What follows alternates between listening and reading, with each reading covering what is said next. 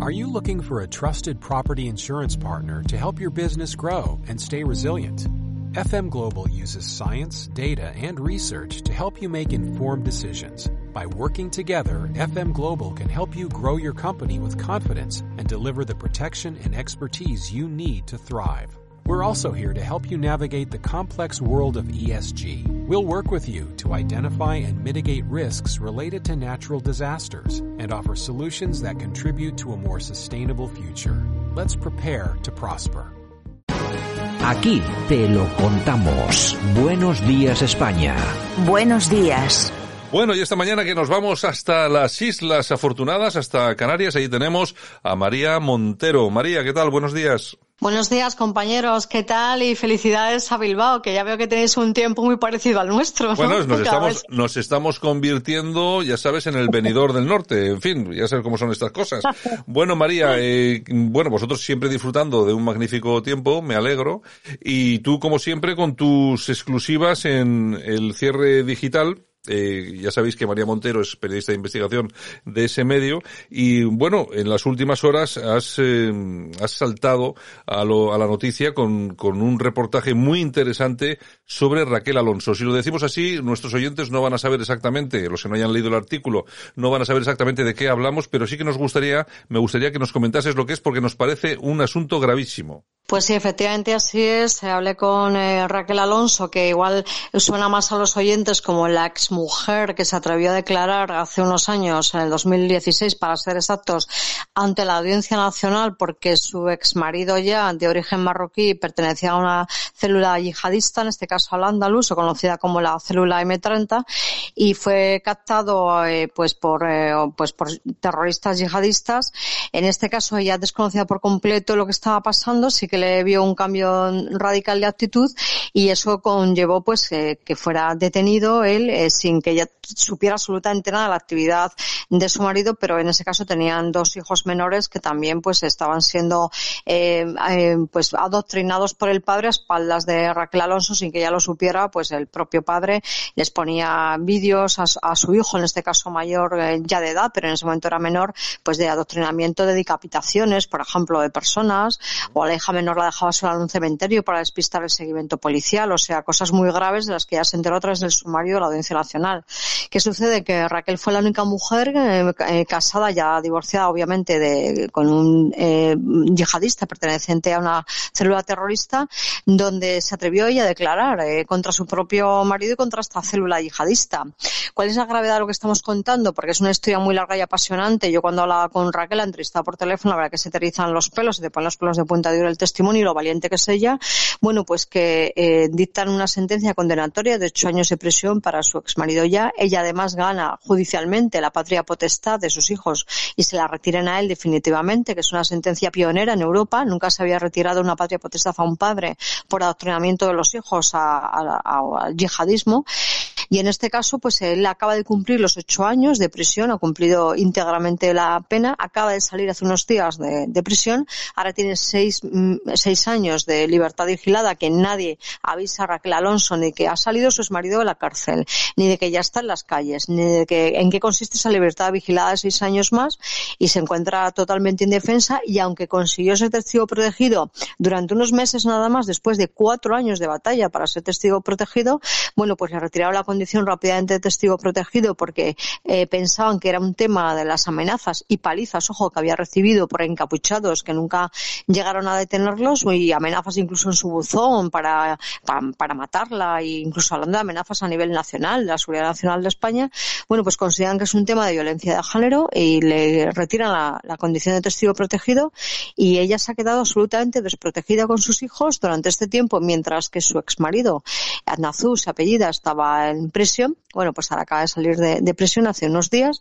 y se encuentra totalmente sola, desprotegida, sin protección y desamparada totalmente por las instituciones. Y ojo, no será porque lo ha avisado. Ha escrito cartas a la Audiencia Nacional, al Ministerio del Interior, a la Comisaría General de Información de la Policía Nacional, al Juzgado de Violencia de Género. Oye, nadie le ha contestado, nadie le dice absolutamente nada. Entonces, su denuncia es contra las instituciones, abandono institucional por darle la cara contra yihadistas, terroristas y, por otra parte, pues porque ahora se encuentra en una situación de indefensión, no sabe por dónde va a salir su exmarido, si se va a tratar de acercar a ellos, de secuestrar a sus hijos. Ya veo un intento de secuestro con su hija menor de edad y esta es la situación que tiene en este momento. Un silencio total, un mutismo total por parte del gobierno de España y por otra parte ella en la entrevista que nos concede dice que bueno, que Irene Montero se ponga las pilas porque además ella ha fundado una asociación de ayuda a las víctimas, no recibe ni un céntimo, ayuda a otras mujeres víctimas también de maridos que pertenecen a grupos terroristas y está sola completamente en esta lucha. Bueno, pues fíjense ustedes el asunto, que, qué gravedad tiene, eh, es decir, cuando se atreve a denunciar, sí que le dan eh, esa condición de testigo protegido y ahora está absolutamente abandonada. Cuidado, que no es que su marido sea un maltratador que ya es grave y es peligroso, sino que además de todo esto es un terrorista yihadista que ha estado encarcelado por eso. El, y la señora Montero y compañía, el gobierno que tenemos, pues bueno, la mantiene absolutamente abandonada. Eh, María, tú imagínate ahora que sucede cualquier cosa, hombre, ojalá no pase nada y que la cosa se resuelva bien.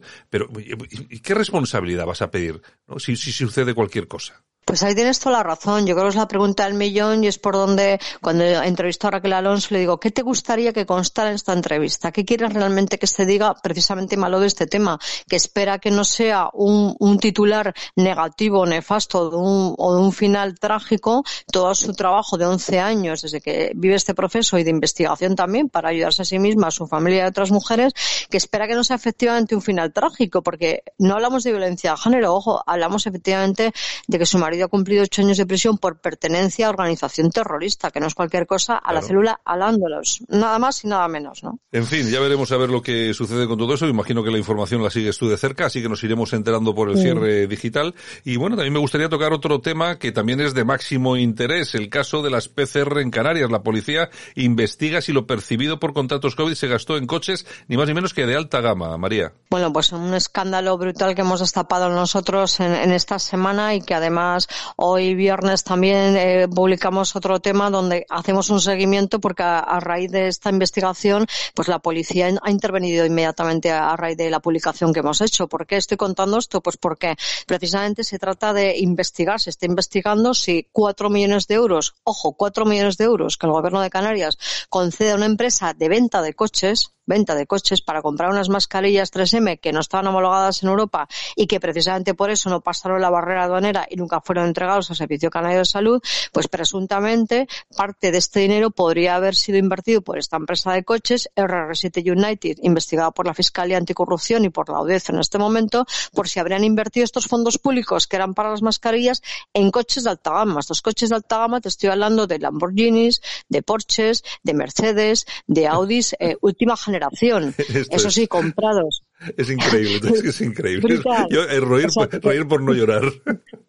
Sí, sí, es brutal. O sea, estamos hablando con un gobierno de Canarias, le da una empresa de coches sin contrastar si, si tiene capacidad ni siquiera para, para traer unas mascarillas no homologadas, cuatro millones de euros, en dos pagos de dos millones de euros eh, a su vez, y posteriormente acceden a coches de alta gama. Una empresa, dos empresas de coches conectados con el mismo administrador único de esta empresa y parece ser, eh, por las investigaciones que, que, vamos, tenemos acceso a, a, la gente que está en la investigación, nos dicen que, que bueno, que hay coches retenidos ya en Italia, esto lo siguen las autoridades italianas, coches llegan a España y ahora en este momento pues hay coches incautados, ha habido detenidos esta semana y es lo que estamos eh, contando en el cierre digital. Y por otra parte, que decirte pues que si se llega a establecer la relación entre dinero público para mascarillas, compra de coches de alta gama, ojo, a un precio cuatro veces inferior a su precio real. No te creas que han pagado un pastizal por los Porsches o los Lamborghinis. No, no, no. A precio de saldo no. Lo siguiente. Es decir, por eso hay una sospecha de origen ilícito de esta compraventa de coches y te digo que a las personas inocentes que han comprado estos coches a un precio de saldo en Canarias, bueno, pues han pasado por la mala experiencia de ser detenidos y de sufrir la incautación de estos coches hasta que el juzgado resuelva qué va a pasar con todo este material. Ahora, eso sí te dejó un titular. Como esto sea así, que finalmente la policía, eh, eh, la, fiscalía consigue establecer una relación entre compra de coches de alta gama con dinero público de una procedencia dudosa, un origen dudoso, presuntamente ilícito, vamos a tener titulares hasta el año que viene, hasta las elecciones por lo menos, con este gobierno socialista que tenemos en Canarias. Ay, señor, señor, ¿cómo son? Yo, desde luego, hay veces que uno escucha estas noticias y ya te digo, reír por no llorar, porque la verdad es que son, son cuestiones, vamos, que se salen de lo normal. Oye, y por cierto, hablando de salirse de lo normal, el otro día vi un reportaje de una damnificada de La Palma. ¿Cómo está este tema? Sigue habiendo personas que siguen sin recibir ayuda, ¿no? Sí, sí, muchísima gente. De hecho, la verdad que estamos también, ¿no? A la búsqueda de captura de los millones de euros que vendió Pedro Sánchez, las seis o siete, ocho veces, ya no recuerdo ya cuántas, fue en el Falcon a ver a la isla de La Palma. Absolutamente vergonzoso. La gente que lo ha perdido todo sigue sin nada. Eh, esas subvenciones que han vendido, eh, políticamente hablando, no les han llegado, me consta, y de hecho, te, sí que te adelanto, te veo una exclusiva en tu programa tenemos información fehaciente de que alguna que otra plataforma constituida vecinal en la isla de La Palma estén preparando denuncias contra el gobierno de Canarias precisamente por este abandono institucional y porque no cuentan con recursos para rehacer su vida. Y te digo también otra exclusiva. Aquí lo que cuenta ahora en La Palma es cómo los poderes fácticos en la sombra, cómo se van a repartir. El tema del agua, el tema del agua es muy importante porque La mm. Palma es de las islas que más agua tiene, pero está en manos privadas o gran parte del agua está en manos privadas, ojo, en pleno siglo XXI. El tema de los territorios, que hay que recalificar terrenos para precisamente poder construir nuevas viviendas. ¿Qué teje-manejes puede haber políticos con empresarios afines y demás? Ahí lo dejo. Y por otra parte, los damnificados efectivamente que no han recibido un euro todavía y que están a la espera. Tristemente, fíjate, en septiembre, el 19 de septiembre era un año ya de la erupción volcánica y la gente sigue en la calle. Está claro. Bueno, efectivamente lo que nos cuentas, yo no había caído en ese, en ese tema, pero efectivamente los terrenos donde está la lava es imposible que se construya nada y me imagino que a muchos terrenos que hasta ahora eran eh, baldíos o rurales o lo que sea, les darán otra calificación para poder construir viviendas eh, nuevas, para que también, para que la gente pueda ir realojándose y tal. Así que imagino que ahí va a haber un movimiento bastante importante y que habrá que seguir de cerca porque seguramente habrá alguien que intente meter mano. Y claro, el tema del agua, pues que es un tema también muy importante en, en la isla. En fin, me imagino que nos lo, irás, nos lo irás contando tú en el cierre digital. Eh, María. Así es, y en tu programa que es un placer, como siempre, intervenir con vosotros. De hecho, eh, seguimos muy de cerca esto porque además ya sabes que de cara a las elecciones que queda un año, pues querrán ponerse las medallas de la reconstrucción de La Palma y a lo mejor nada más lejos de la realidad, ¿no? Así que quédense con tierra y agua de La Palma, que eso va a dar unos cuantos titulares los próximos meses. Y sobre todo, pues saludos a Bilbao, un abrazo muy grande a mi querida tierra vasca, a todos los vascos que nos apoyéis a los canarios, como ya sabes que como siempre es un placer. Bueno, ya sabes que nosotros hacemos el programa Buenos Días España desde, desde Bilbao, pero es un programa que se emite a nivel nacional y por supuesto que tenéis ahí en Canarias la solidaridad de todos los españoles de bien ante estas circunstancias, no solamente del volcán, también las demás, porque estamos sufriendo. la corrupción ya es un mal endémico de este país y hay que solidarizarse contra los corruptos y sobre todo hay que estar muy atentos. Por eso también os agradecemos vuestra labor, que estáis ahí siempre encima de los malos. Un abrazo, María Montero. Abrazos y feliz día a todos.